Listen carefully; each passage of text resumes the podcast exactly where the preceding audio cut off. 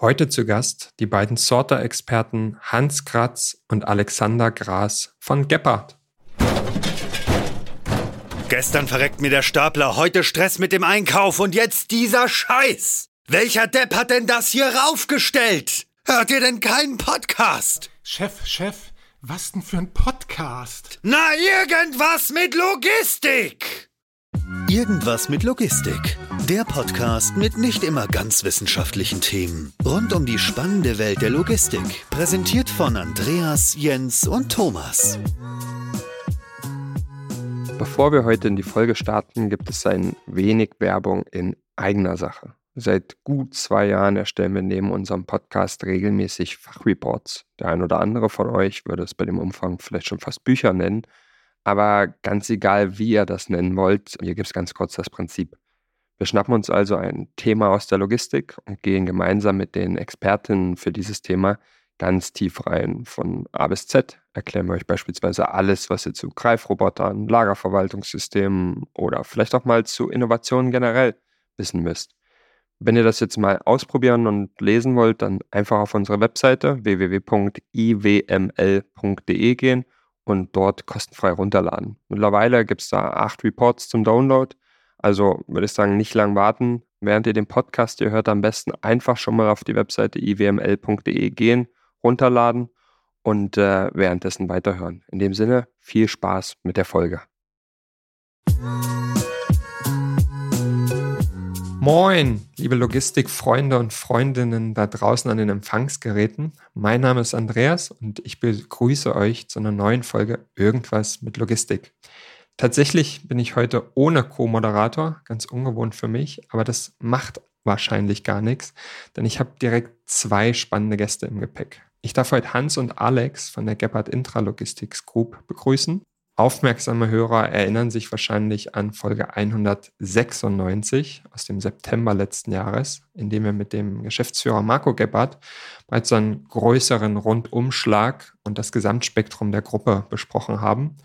Heute wird es versprochen etwas detaillierter. Wir haben zwar echte Fachexperten auf ihrem Gebiet dabei, die gleichzeitig aber auch unterschiedlicher wahrscheinlich nicht sein können. Hans ist sowas wie das Urgestein der Crossbelt-Sorter, bringt Jahrzehnte an Erfahrung in der Technologie mit und sein Pendant Alex bringt den jüngeren und wahrscheinlich unbedarfteren Blick mit, ist aber nicht weniger Experte, denn seitdem er sein Studium der Wirtschaftsingenieurwesens ähm, vor fast vier Jahren beendet hat, beschäftigt er sich mit äh, Hans zusammen um Gebhardt-Sorter-Lösung.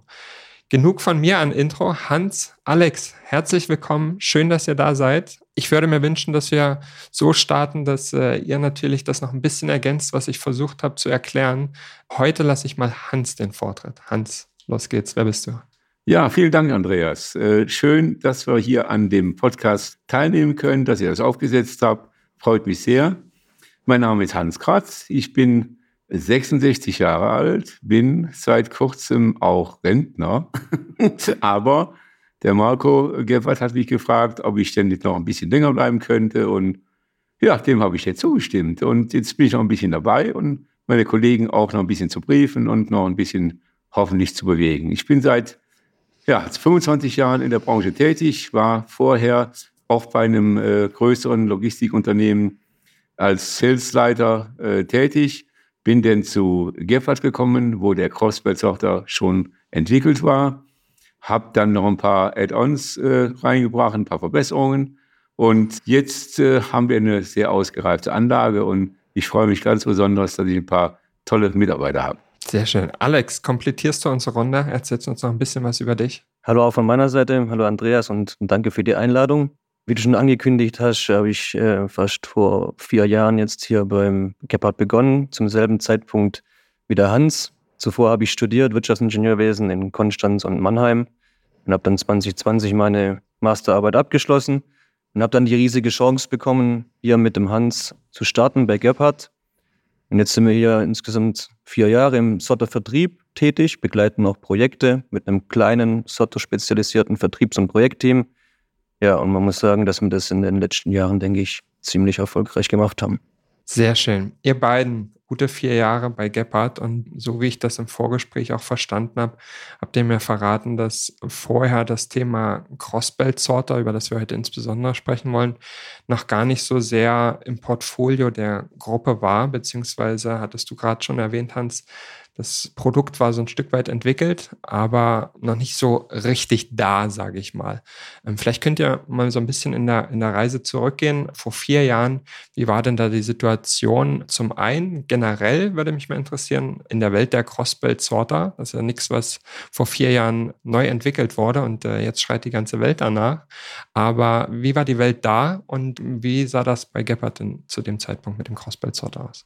Alex, ich fange mal an, du kannst das später ergänzen. Und zwar, wie ich das verstanden habe bei meinem Vorstellungsgespräch damals, war die Idee, die Lagersysteme, äh, die wir bei Gephardt haben, einfach noch zu äh, verbessern mit einer Kombination zu den Pickplätzen. Und dazwischen ist ja normalerweise Fördertechnik, aber mit der Sortieranlage kann man das natürlich viel eleganter, viel äh, besser und auch platzsparender lösen. Und die Idee hatte der Marco Gerber im Kopf und äh, hat dann das Thema äh, Crossbelt-Software quasi aufgesetzt. Das war der, der Hintergrund, warum das überhaupt entstanden ist. Mhm.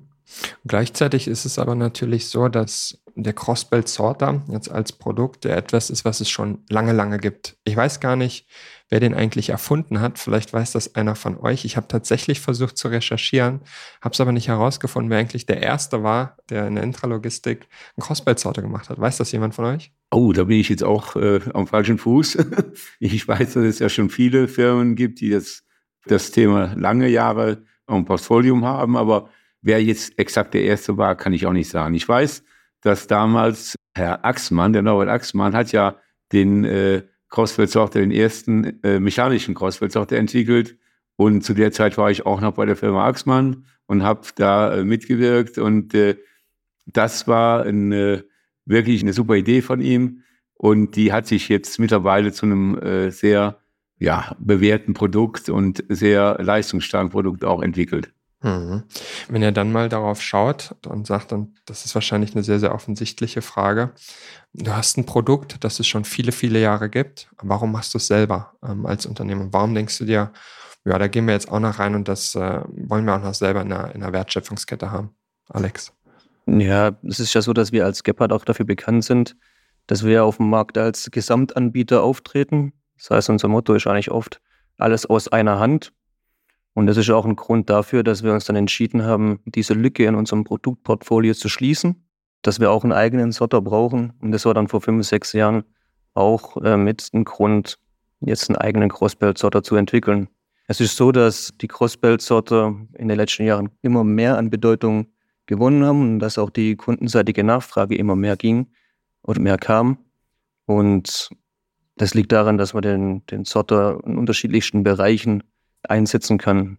So neben dem typischen Post- und CAP-Dienstleisterbereich eben auch im Produktionssystemen, im Distributionshandel, wie es der, wie es der Hans schon gesagt hat, mit Lager und Kommissionierung. Und da gibt es eben viele Anwendungen, die Nachfrage wurde immer größer und Gebhardt will diese Nachfrage jetzt natürlich auch irgendwo befriedigen. Mhm. Wenn du dir aber natürlich vielleicht auch im Vertriebsprozess anschaust, ist so ein Sorter vielleicht eigentlich auch ein Modul, wo Leute sagen, ich brauche nur einen Sorter ist das was, was ihr auch interessant findet als Projekt oder sagt ihr, so wie er die Vision, die Hans so ein bisschen geschildert hat, die damals war, integrierte Systeme und, und Teil einer Komplettlösung? Nee, wir wollen den eigentlich gar nicht so separat vermarkten, sondern nur in Kombination mit äh, Shuttle oder was auch immer ihr sonst so im Portfolio abdecken wollt. Natürlich, äh, äh wenn jemand äh, äh, einen Software haben möchte, sei es ein Loop-Sorter oder ein Line-Sorter, dann sind wir mit dabei. Also wir haben auch schon mehrere Sortieranlagen äh, verkauft, wo nur der Sorter ein Thema war. Mal mit Steuerung, mal ohne Steuerung. Da sind wir absolut flexibel. Und genau in dem Aspekt, und dahin zielt die Frage, genau in dem Aspekt würde mich mal interessieren, wo kann man denn da tatsächlich einen großen Unterschied machen? Ne? Jetzt haben wir eine Technologie, die es seit äh, vielen Jahren gibt. Ähm, es gibt viele Player, die sowas haben. Ich würde behaupten, technisch sind die wahrscheinlich alle großenteils ähnlich. Ähm, sicherlich gibt es irgendwie kleine Abweichungen, aber kann man da wirklich einen Unterschied machen oder ist es am Ende nur noch etwas, wo der Preis dann ein Stück weit entscheidet?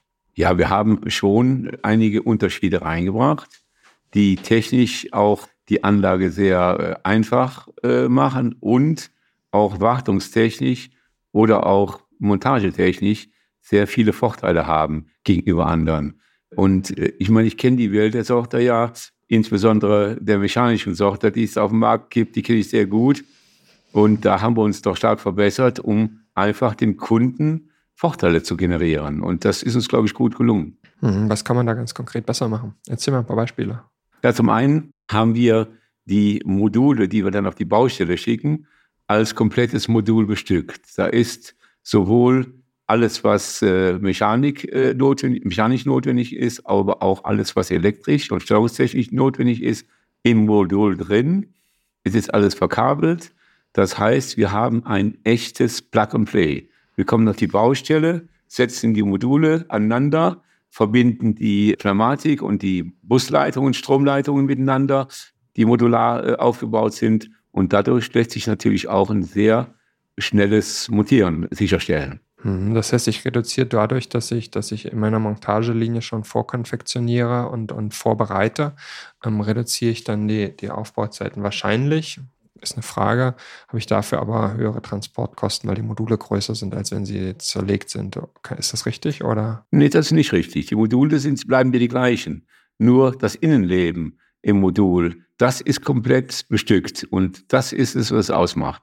Und da haben wir schon einige von äh, auch äh, Kunden, die ich früher mal hatte, gesagt, das war eine gute Idee, das so zu gestalten, um einfach da auch äh, Montagezeiten auf der Baustelle, die ja auch teurer sind als die Stunden im Werk, zu verringern. Und dann haben wir noch ein paar andere technische Vorteile. Alex, da kannst du vielleicht was zu sagen. Ja, also der größte Vorteil an, uns, an unserem System ist ja, dass es ein mechanischer Großbildsorter ist. Das bedeutet im Prinzip, dass wir einen rein mechanischen Ausschleusmechanismus haben. Das heißt, wir haben in den einzelnen Sorterwegen oder den Carriern keine elektrischen Bauteile oder Elektromotoren verbaut. Das heißt, die Ein- und Ausschleusung auf den Sorter, das heißt der Antrieb der Quergurtwagen, der erfolgt rein mechanisch mit einem sogenannten Reibradantrieb und das macht unser System halt extrem zuverlässig und auch robust. Und wir haben eben jetzt diesen Sorter entwickelt nach dem Motto Mechanical meets Digital. Das heißt, wir haben zusätzlich zu dieser robusten Mechanik noch die Möglichkeit, an unterschiedlichsten Stellen von der Sortieranlage intelligente Sensorik einzubauen. Und dadurch ähm, können wir den Anlagenzustand quasi von überall auf der Welt jederzeit betrachten. Das Ganze heißt bei uns Galileo IoT. Das ist eine Software für Condition Monitoring und Predictive Maintenance. Ja, und zudem haben wir halt ähm, noch weitere innovative Technologien entwickelt für diesen Crossbelt-Sorter, wie zum Beispiel ein automatisches Kettenspann- und Schmiersystem. Und das sind alles Sachen, die reduzieren den Wartungsaufwand und dann die operativen Kosten für den Kunden nachher erheblich. Das freut natürlich jeden Wartungsmenschen beim Kunden, dass er quasi statt die Anlage dauernd auseinanderzuschrauben, nur aufs Display gucken muss, was ist denn da jetzt los? Und er kriegt seine Infos. Und das ist natürlich hervorragend. Mhm. Wie lange ist denn so ein Sorter normalerweise im Betrieb bei einem Kunden? Zehn Jahre, zwölf Jahre, 20 Jahre, fünf Jahre? Das kann äh, von fünf Jahren äh, bis zu 20, 30 Jahren sein. Da gibt es äh, letztendlich keine äh, festen Werte, weil manchmal ist es halt so, dass ein Kunde einen Sorter kauft, aufbaut und dann nach einigen äh, Jahren, nach kurzer Zeit, das hat man auch schon in meiner Vergangenheit, dass er dann äh, das B2C-Geschäft zum Beispiel verliert und dann äh, braucht er den Sorter nicht mehr. Aber das ist ja total interessant, wenn du es modular aufbaust, dann äh, ist es ja eigentlich gar nicht so schlimm. Dann kannst du den Sorter eigentlich theoretisch abbauen und woanders wieder aufbauen, oder? Genau das ist auch der große Vorteil. Auch das Thema Erweiterung. Wenn der Kunde jetzt sagt, er hat, was weiß ich, 100 äh, Endstellen und dann stellt er nach drei Jahren fest, oh, ich brauche noch ein paar mehr. Da können wir unsere Module abflanschen, setzen ein paar Module dazwischen, bauen die, zum Beispiel die Kurve, wieder dran. Und damit hat man sehr schnell auch die Erweiterungsmöglichkeit geschaffen. Aber wenn man mal ganz ehrlich ist, ne, dann, also ich verstehe total die Vorteile und das klingt für mich wie ein No-Brainer. Ne? Das vorkonfektioniert man äh, im Werk, da sind die Stunden günstiger als, als vor Ort auf der Baustelle, das hast du selber erwähnt, Hans, verstehe ich. Aber warum machen das dann halt nicht alle so? Also, wenn du sowas hast, was so offensichtlich ist, dass du sagst, okay, da muss ich halt vorab schon mal ein bisschen verkabeln oder, oder irgendwas vorbereiten, dann äh, würde ich ja sagen, das muss doch jeder so machen. Also, dann müssen wir den Podcast jetzt beenden, sonst baut das jeder nach.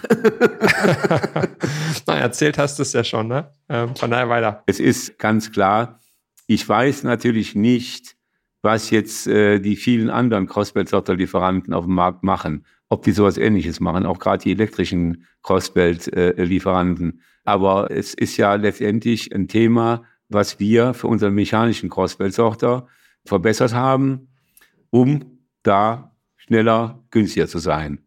Aber mhm. es kann natürlich schon sein, dass die äh, Lieferanten von elektrischen Crossbelts auch diese Verkabelung schon drin haben. Aber letztendlich ist ein elektrischer Crossbelt, der ja in jedem Carrier einen Elektromotor drin hat, der diesen noch ansteuern muss über eine Technik, ist äh, augenscheinlich so, ja, dass die vom Preis her nicht so ganz günstig sind wie die mechanischen Crossbeltsauter. Behaupte ich einfach mal. Schön. Ja, macht Sinn. Ich glaube, wir haben ganz gut schon mal so ein bisschen über die individuellen Herausforderungen gesprochen, beziehungsweise auch die, die Verbesserungen, die ihr selber gesehen habt. Über das IoT-Thema würde ich gerne später nochmal sprechen. Was mich ähm, jetzt aktuell mal interessieren würde, ist so ein bisschen eher, wenn man sagt, okay, man konzipiert mal so einen Sorter und ähm, dort ist schon die, die Anzahl der Endstellen ähm, beispielsweise erwähnt, Hans, dann gibt es ja viele Fragen, wie man so einen Sorter eigentlich dimensioniert. Ähm, da gibt es solche lustigen Sortiertabellen und dann gibt es natürlich auch immer die Frage, insbesondere im Gesamtsystem, nach dem Batch-Faktor, der natürlich super relevant für den Sorter ist, damit ich weiß, wie viel sortiere ich eigentlich und wie viel kann ich tatsächlich rausholen mit so einem Sorter. Ne? Weil am Ende soll ja der Sorter ein Stück weit oft, neben der Effizienz, die er manchmal mit sich bringt oder mit sich bringen soll, soll er ja auch oft das Technikinvest beispielsweise in einem vorgelagerten System reduzieren, weil ich weniger Auslagerungen beispielsweise im Shuttle habe, also weniger Shuttle-Bewegungen, weniger Shuttle-Invest, weil ich einfach den Batch-Faktor mir zugute nehme und dadurch äh, das, den mit dem Sorter erreichen kann. Alex, vielleicht kannst du uns mal ein bisschen abholen, sagen, was sind denn so die Kernthemen Themen, auf die ihr so guckt, wenn jemand sagt, oder wenn ihr ein Gesamtsystem konzipiert und sagt, ähm, ein Sorter könnte da Sinn machen? Wie findet ihr das dann raus? Ja, also wenn wir eine Anfrage bekommen, dann schauen wir erst mal, was braucht der Kunde überhaupt für eine Art Sorter. Und dazu muss man unterschiedlichste Kriterien heranziehen. Das sind zum einen systemspezifische Kriterien, wie du auch schon gesagt hast. Was habe ich für eine Leistung? Was brauche ich für eine Geschwindigkeit? Wie lang muss das sein? Wie viele Endstellen brauche ich? Also sowas. Und ganz wichtig ist auch, dass man sich mit den Fördergütern auseinandersetzt. Das heißt, man muss auch die gutspezifischen Kriterien betrachten, denn nicht mit jedem Sorter kann ich jedes Fördergut transportieren. Es ist abhängig von der Form. Beispielsweise lassen sich quaderförmige Güter sehr stabil sortieren. Sobald die Güter aber zylindrisch sind, kegelförmig oder rund, dann wird es alles ein bisschen instabil. Und dann brauche ich auch eine spezielle Art Sorter. Genauso muss man die Abmessungen der Fördergüter beachten, die Gewichte und auch die Festigkeit. Zum Beispiel, wenn man jetzt ähm, Polybags hat oder Jiffy-Bags, die ein bisschen formlabil sind, dann kann man die auch nicht mit jeder Art Sorter transportieren. Genau, und zum Schluss gibt es dann eben noch diese übergreifenden organisatorischen Kriterien. Wie ist der Kunde operativ aufgebaut? Hat er eben diese, ja, diese Fläche überhaupt? Äh, die benötigt wird für beispielsweise einen, einen Crossbelt-Sorter. Wie viel Budget hat der Kunde? Sind irgendwo Arbeitsplätze in der Nähe? Das heißt, man muss sich auch noch auf die Geräuschemissionen achten. Und das ist von Sortertyp zu Sortertyp anders und man muss sich dann ganz am Anfang, zu Beginn bei einer Anfrage, extrem mit den eigentlichen Kundenanforderungen und mit der Situation vor Ort ähm, vertraut machen. Wissen denn Kunden oft, oder immer, dass sie einen Sorter brauchen. Ich kann mir vorstellen, dass, also es kommt natürlich immer ein bisschen darauf an, mit wem sprichst du, ne? Aber ich kann mir vorstellen, dass man oft in so einer Situation ist, wo man feststellt, man ist vielleicht in einem ganz anderen Projekt, weil man gerade einen Shuttle verkauft oder ein Palettenlager oder was auch immer und stellt fest, Mensch, ein Sorter würde total Sinn machen. Das ist doch nicht immer so, dass die Kunden sagen, ich, ich brauche einen Sorter, oder? Genau, das ist nicht, das ist nicht immer so, das stimmt. So ganz oft haben wir auch Anfragen, wir fangen die an zu bearbeiten mit, mit herkömmlicher Fördertechnik.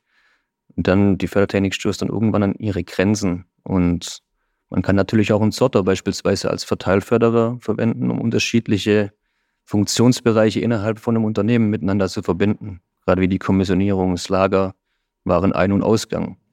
Und dafür bräuchte man, wenn man jetzt nur Fördertechnik verwendet und einen entsprechenden Durchsatz hat, extrem viel Fördertechnik, vielleicht auch mehrere Lagen Fördertechnik übereinander.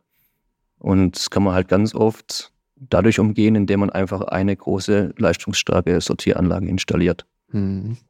Ich hatte kürzlich ein Gespräch mit einem größeren Logistikdienstleister und haben wir auch über Sorter gesprochen. Und die Aussage vom äh, Engineering-Leiter war, wenn ich es vermeiden kann, und jetzt stoße ich wahrscheinlich in dein Herz, Hans, wenn ich es vermeiden kann, dann will ich auf keinen Fall einen Sorter in meinem Lager. Wenn ich einen wirklich brauche aufgrund äh, der Daten, dann ist es halt so. Aber wenn ich es vermeiden kann, dann versuche ich es zu vermeiden. Wie fühlst du dich mit so einer Aussage, Hans? So eine grundsätzliche Aussage finde ich nicht sinnvoll, weil man muss immer den Einzelfall betrachten. Und wir haben auch immer wieder das Problem, wenn wir äh, einen Sorter anbieten. Wir haben jetzt gerade ganz frisch ein Projekt verloren, wo wir einen Sorter drin hatten und wo ein anderer Anbieter mit Fördertechnik, mit reiner Fördertechnik arbeitet. Und äh, ich kann mir im Moment noch nicht ganz vorstellen, wie das Ganze leistungstechnisch aussehen wird und auch Platzverhältnisse. Wenn ich es äh, sehr viel Fördertechnik drin habe, wird es natürlich eng im Vergleich zum Sorter, der ja äh, da sehr viel mehr abdecken kann auf kleinstem Raum. Aber wie gesagt, ich äh, finde so eine grundsätzliche Aussage ist, ist äh, kann man nicht äh, stehen lassen. Ja, ich, ich bringe noch ein bisschen Licht rein, warum äh, der Kollege das gesagt hat. Der macht ja auch nicht sein erstes Projekt, aber sein Gedankengang war, dass ein Sorter Komplexität mit sich bringt. Komplexität im Bereich Maintenance, aber Komplexität auch in Steuerung und Materialfluss. Macht das das ein bisschen greifbarer für euch oder ist immer noch so, dass er nee, komm, so komplex ist es nicht? Ich meine, ihr seid Sorter-Experten, natürlich sagt ihr es nicht, nicht so kompliziert. Nein, ganz einfach. Nein, natürlich haben wir da eine gewisse Komplexität drin. Und wie auch viele Kunden sagen, der Sorter ist das Kernstück der Anlage. Wenn der mal steht, steht die ganze Anlage. Das ist auch richtig. Aber wenn man dann ein robustes System hat, mit, wie der Alex eben schon gesagt hat, äh, Preventive Maintenance, wo man dann auch vorausschauend was planen kann und auch den Zustand der Anlage dann sieht und vorbeugend was machen kann, dann sieht die ganze Welt äh, viel einfacher aus. Ja. Und zudem kommt noch, dass wir auch die Steuerung selber liefern können. Wir können auch die, das Lagerverwaltungssystem oder den Materialflussrechner liefern bei Gepard. Und das sind alles bekannte Schnittstellen. Das heißt, diese Problematik, was man oft hat bei Anlagen, dass man mit anderen Firmen zusammenarbeitet, dann gibt es oft diese Schnittstellenprobleme. Die hätten wir in dem Fall jetzt bei uns bei Gepard nicht. Und in der Regel ist es so, wenn das System einmal läuft, es in Betrieb genommen ist, abgenommen ist, dann passiert da auch in der Regel nichts mehr. In dem Zusammenhang würde mich, ich habe vorhin schon mal angerissen, dass das ganze Thema Preventive Maintenance, Predictive Maintenance, wie auch immer man das äh, schimpft, über die Unterschiede können wir uns auch gerne noch unterhalten. Aber mich, mich würde auf jeden Fall mal interessieren, der, du hattest es gerade selber gesagt, Hans, wenn der Sorter steht, dann steht er. Und bei vielen Anlagen schaut man natürlich heutzutage immer auf Redundanz. Das war irgendwie die letzten Jahre so das äh, allerliebste Schlagwort aller Intralogistiker oder Automatisierer. Alles muss redundant sein aber so ein Sorter ist eigentlich nicht so redundant, ne? Ähm, zumindest kein Crossbyte-Sorter. Wenn da was ist, auch wenn ich es predictive äh, mache, also, also vorausschauend warte, steht das Ding trotzdem. Ist das nicht so ein Totschlagargument, dass die Leute euch immer zuwerfen im Diskussionsprozess? Ja, aber da haben wir immer eine gute Antwort, äh, denn wir haben eine gewisse Redundanz, haben wir ja schon eingebaut in unseren Anlagen. Zum Beispiel, wenn man jetzt den Loop-Sorter, den Speed-Sorter Loop betrachtet, dann ist es so, dass wir alle Anlagen so auslegen, dass ein Antrieb zusätzlich vorhanden ist. Das heißt, wenn ein Sotter Hauptantrieb ausfällt, dann kann die Anlage trotzdem weiterlaufen bis zum nächsten Schichtwechsel oder bis zum nächsten Tag, wenn ich ein bisschen Zeit habe und dann kann ich den Antrieb, der ausgefallen ist, eben entsprechend warten oder, oder ersetzen. Das heißt, da haben wir schon ein bisschen Sicherheitsmaßnahmen ähm, getroffen. Dasselbe, was die, die Druckluftzuführung angeht. Da setzen wir in der Regel Schraubenkompressoren ein und da empfehlen wir auch immer zwei Kompressoren einzusetzen, dass für den Fall, dass einer ausfällt, das System trotzdem weiterhin mit Druckluft versorgt wird. Hm. Sind die beiden Beispiele, die du jetzt genannt hast, auch so die typischen Komponenten, die ich in meiner vorausschauenden Wartung äh, mir typischerweise angucke? Ist alles mit dem Antrieb gut? Ist alles mit der Druckluft gut? Oder da muss ich äh, ehrlich sagen, habe ich null Plan. Was sind denn so die Themen, die man eigentlich so warten muss beim Sorter? Ja gut, beim Sorter, die Kernelemente sind ja die Ausschlusseinheiten.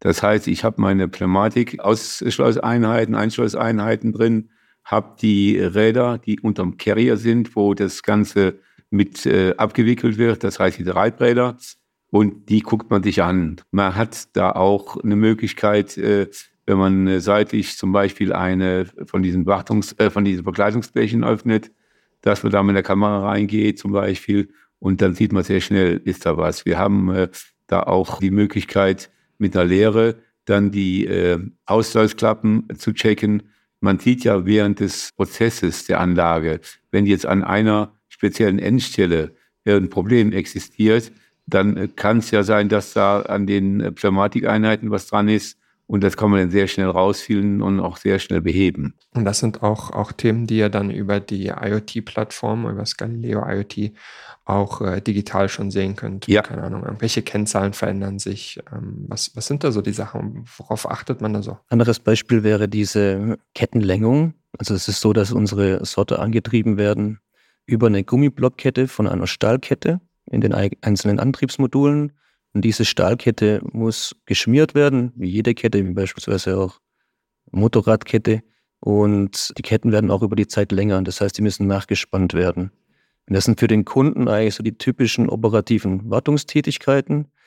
Und da haben wir eben in unseren Antriebsmodulen dann vorgesorgt. Wir haben ein automatisches Schmier- und Spannsystem, das dann diese Wartungstätigkeiten übernimmt und wir sehen dann beispielsweise auch über die Zeit, wie viel hat sich die Antriebskette verlängert. Und dann wissen wir auch schon im Voraus, wann muss ich die Antriebskette wechseln. Das messt ihr über Sensoren und die Daten fließen Genau. dann in eure IoT-Plattform. Dahingehend haben wir einen Zylinder verbaut im Antriebsmodul. Und dieser Hub vom Zylinder wird über einen Geber überwacht und das können wir dann über die Gal- Galileo IoT-Plattform ähm, bekommen wir das mit und dann bekommen wir da auch frühzeitig eine Warnung, wann denn die Kette äh, wieder gewechselt werden muss.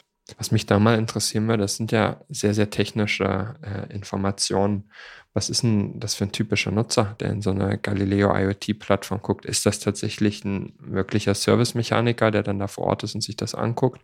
Oder ist das ähm, was, wo ihr sagt, naja, wir nehmen diese sehr, sehr technischen Daten und machen die so, dass sie auch ein Andreas verstehen würde, wenn er da in die äh, IoT-Plattform äh, gucken würde? Ähm, was ist das für ein typischer Nutzer? Grundsätzlich die Anlagen, die sind in dieser IoT-Plattform quasi als digitaler Zwilling ähm, abgebildet.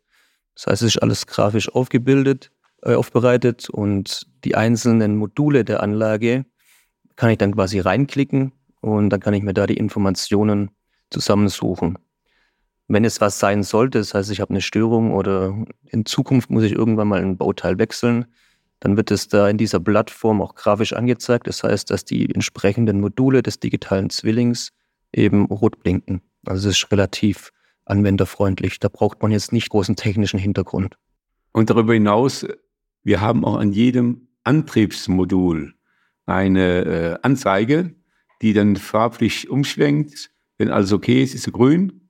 Wenn dann irgendwo äh, was äh, auftaucht, was nicht regelkonform ist oder regelsicher ist, dann äh, schwenkt die Farbe um.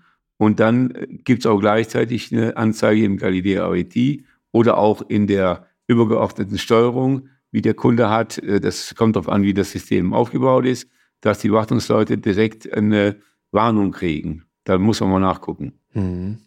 Jetzt haben wir ja über, über sehr, sehr technische, also wir hatten erst über eure, eure Vorteile gesprochen, dann haben wir jetzt ein bisschen über, über Maintenance gesprochen, haben auch ein bisschen darüber gesprochen, wie man so einen Sorter gestaltet. Was mich noch ein bisschen interessieren würde, so ein Sorter muss ja auch irgendwo befüttert werden, das heißt, er braucht irgendwo eine Quelle und die kann entweder, also meistens gibt es ja so Einschüsse dann über, über ein Stück Fördertechnik und oft steht dann da irgendwo ein Mensch, der irgendwie so eine Infeed-Station hat und, und da die Artikel oder die Warnstücke auf das Förderband legt und, und ähm, dann auf den Sorter einschießt. Ähm, ich kann mir vorstellen, dass, hier habe ich natürlich ein Stück weit eine Mensch-Maschinen-Interaktion, kann mir vorstellen, dass da auch viel Fokus und Interesse bei den Unternehmen liegt und wahrscheinlich aber auch bei euch, um solche Infeed-Stationen sinnvoll zu gestalten. Worauf achtet man denn da? Wahrscheinlich geht es um ergonomische Gestaltung, gleichzeitig aber auch um Produktivität. Was, was sind da so die, die Themen, die ihr da habt? Ja, das ist schon richtig. Äh, Ein wichtiges Thema ist die Ergonomie. Man darf natürlich nicht den Leuten abverlangen, dass sie ständig 180 Grad Bewegungen durchführen bei der Arbeit, so dass die Anordnung der zuführenden äh, Paletten oder wo er die Ware auch immer kommt, äh, sehr günstig gestaltet werden muss, aber auch die Höhe der Fördertechnik beziehungsweise auch die Höhe der Palette. Da kann man ja auch mit äh, Hubtischen arbeiten, um die Ware dem Mann immer näher zu bringen. Aber es ist immer eine Frage von Kosten. Natürlich wollen die, äh, die Kunden möglichst eine günstige Anlage haben. Und je mehr, sagen wir mal, an, äh, äh an Vereinfachungen oder an äh, ergonomischen Themen da reinkommen, kann es auch ein bisschen teurer werden. Aber da muss man letztendlich mit dem Kunden gemeinsam einen Weg finden, was äh, er seinen Leuten zumuten kann oder was er für seine Leute als sinnvoll erachtet. Und dann ist es natürlich auch immer äh, sehr hilfreich, wenn äh, von den Bedienern der Anlage da einer mal mit dabei ist, der dann auch, äh, sagen wir mal, seine Erfahrungen mit in die Gestaltung bringt. Wie oft ist denn das so, dass so ein Bediener mit reingenommen wird in solche Diskussionen? in Prozent, so Schätzung aus dem Bauch heraus? also wir haben ja nicht nur das, das Thema Ergonomie beim Infeed, sondern auch bei der Ausschleusung, ähm, bei den, bei den Outfeeds beispielsweise. Und da ist das Thema Ergonomie eigentlich noch viel, viel relevanter. Und da ist es tatsächlich so, dass wir in fast jedem Projekt einmal einen Auf Musteraufbau machen äh, von dieser Endstelle, sei es eine Rutsche oder eine Rollenbahn oder was auch immer. Und diese zusammen mit dem Kunden ähm, begutachten, einige Tests machen. Und da sind eigentlich in der Regel auch immer die Bediener dabei. Spannend. Ähm, welcher Typ seid ihr ganz persönlich oder welche Philosophie bevorzugt ihr denn, ähm, jetzt unabhängig von den unterschiedlichen Varianten, die ihr bei Gepard habt, von günstig zu teuer über ergonomisch und nicht so ergonomisch? Welche Philosophie würdet ihr verfolgen, wenn das, wenn das ein Sorter ist, den ihr kauft? Werdet ihr eher so Team Ergonomie, weil es sich langfristig auszahlt? Oder welcher, welcher Typ werdet ihr? Jeder ganz persönlich von euch. Hans, fang mal an. ja, ich äh, persönlich würde natürlich das Augenmerk darauf legen, dass die Leute, die die Anlage später bedienen müssen, dass die damit äh, gut umgehen können und nicht so abbelastet werden. Also Ergonomie ist für mich ein wichtiges Thema, weil äh, das nützt ja alles nichts, wenn die Leute sich da rumquälen und dann äh, nach drei Wochen krank sind. Also das muss äh, so gestaltet sein, dass es einfach zu handhaben ist. Und da äh, ist mein großes Augenmerk drauf auch. Alex, welcher Typ bist du? Genau, da kann ich eigentlich dem Hans ehrlich gesagt nur beipflichten in, in der Thematik. Es muss ja auch Spaß machen bei der Arbeit. Und die Leute sollen ja keine Probleme haben mit unserem Sorter. Die wollen ja die gute Erfahrung mit unserem Sorter machen. Und deswegen ist es ist ganz wichtig, dass wir auch das operative Geschäft so ergonomisch wie möglich gestalten. Und äh, darüber hinaus hat ja denn der Kunde auch ein gutes Gefühl. Und äh, wie man weiß, sprechen die Kunden auch miteinander. Und, und wenn dann Kunde A mit Kunde B spricht und sagt, oh, diese Anlage, die ist so schwer zu bedienen und da gibt es die und die Probleme. Das wollen wir ja auch nicht. Ne? Wir wollen ja glückliche Kunden haben. Ergonomie ist aber gleichzeitig auch ganz oft was, zumindest aus, aus meiner Erfahrung aus meiner Perspektive, wo man sagt, okay, so denken wir uns das aus und so soll es dann aussehen. Ähm, ihr stellt die Palette bitte dahin und äh, nehmt das dann von da ab. Dort ist das Palettenbeispiel vorhin gebracht. Und dann kommt man da ein paar Monate später hin und in der Praxis sieht es dann ganz anders aus. Dann äh, stellt man die Palette einfach kreuz und quer, weil das geht irgendwie schneller und man hat ja keine Zeit. Und Ergonomie, ach ja, haben wir jetzt nicht so drauf geachtet. Das heißt, Ergonomie ist ganz oft was, wo man auch technisch versuchen muss, die Leute ein bisschen zu, zu zwingen, indem man äh, bestimmte Vorrichtungen vortrifft. Also ist das auch eine Erfahrung, die ihr teilt oder sagt ihr, nee, sehen wir eher nicht so, weil die Leute dann schon irgendwie auch ein Eigeninteresse an Ergonomie haben? Ja, aber das Thema ist ja, wenn die Leute die die Anlage bedienen, in den Prozess mit einbezogen werden bei der äh, Entwicklung der, äh, der Anlage, dann ist das ja ein gemeinsames Thema. Und da sind wir auch nicht daran interessiert, hinterher alles anders zu machen. Aber ja, du hast vollkommen recht, Andreas. Das äh, erlebt man auch, dass dann auf einmal die Anordnung ganz anders ist, als es ursprünglich mal geplant war. Aber das äh, liegt ja noch nicht mehr in unserer Hand. Ne? Mhm. Ich glaube, es ist so ganz persönlich, ne? ich glaube, das ist bei so einem Gewerk im Automatisierungsbereich, wo es halt auf Leistung geht und ähm, wo es wirklich auch um große Durchsatzzahlen geht, natürlich vielleicht nochmal ein anderer Gedankengang, den Mitarbeitende haben, als wenn es um, weiß ich nicht, ich sage jetzt äh, mobile Roboter geht, wo es vielleicht äh, alles ein bisschen langsamer vor sich geht. Der Sorter bringt ja sehr, sehr viel Dynamik mit, ne? Und man denkt sich, okay, da muss jetzt die Sachen ähm, richtig reinschießen. Finde ich auf jeden Fall ähm, ganz spannend, dass das Thema auch, auch bei euch euch im Fokus ist. Und ähm, ich glaube, wir haben ganz schön viele Themen im Bereich ähm, Sorter oder Crossbelt-Sorter gerade schon ähm, in den letzten 35 Minuten abgerissen. Und ähm, was mich vielleicht in dem Zusammenhang als so letzten Themenblock oder, oder letzte Fragestellung so ein bisschen interessieren würde, wie geht es denn da weiter? Was sind denn so die, die Entwicklungsschritte? Kommt da noch irgendwas, wo ihr sagt, jetzt kommt der große Wandel? Oder ist es eher so, dass man sieht, okay, das, die gibt es seit Jahrzehnten, da passiert jetzt nichts mehr viel, paar inkrementelle Verbesserungen, die Geschichte ist erzählt. Oder verschwinden die Crossbelt-Sorter in, in Zukunft? Das wäre natürlich schlecht für euch und vor allem äh, auch für euch als Unternehmen, weil ihr euch ja kürzlich äh, mit vier Jahren ähm, dazu entschieden habt, das ins Portfolio aufzunehmen.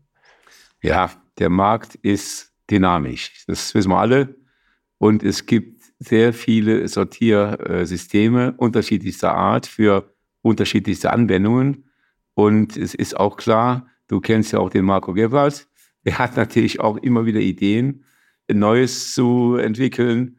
Und äh, da sind bei uns natürlich Überlegungen da, das eine oder andere Neue äh, auf den Markt zu bringen. Aber wir haben ja jetzt das Upstream auf der letzten Logimat gehabt. Das ist auch ein Thema, was äh, sehr äh, forciert worden ist und äh, das äh, wird auch zukunftsorientiert sein.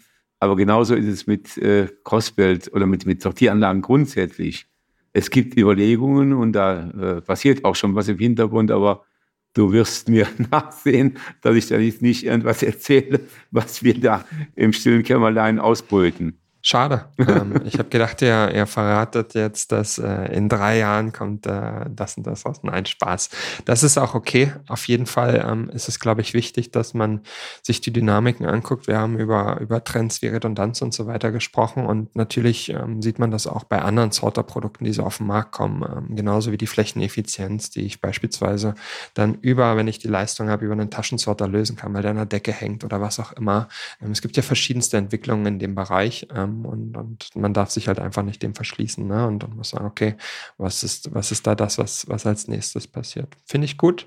Ähm, ihr beiden, ich glaube, das waren fast 40 Minuten Sorter. Jeder, der so lange zugehört hat, hat wirklich auch Lust auf äh, Sortieren. Jeder, der noch mehr Lust darauf hat, dazu gibt es dann ja auch passend unseren Sortierreport, äh, bei dem ihr äh, auch dabei wart oder seid, ähm, zum kostenfreien Download. Ähm, dann kann man nochmal tiefer einsteigen und nochmal nachlesen, das ein oder andere. Ich würde an der Stelle sagen, vielen Dank Hans, vielen Dank Alex, dass ihr euch die Zeit genommen habt, mit mir über Sorter zu sprechen. Ähm, in unterschiedlichsten Facetten hat mir großen Spaß gemacht. Bis dahin. Gerne, Andreas. Danke. Kleine Ergänzung. Jeder, der Interesse hat, darf uns natürlich auch anschreiben oder ansprechen. sehr, sehr gut. Alles klar. Ciao, ihr beiden. Ciao. Danke. Danke.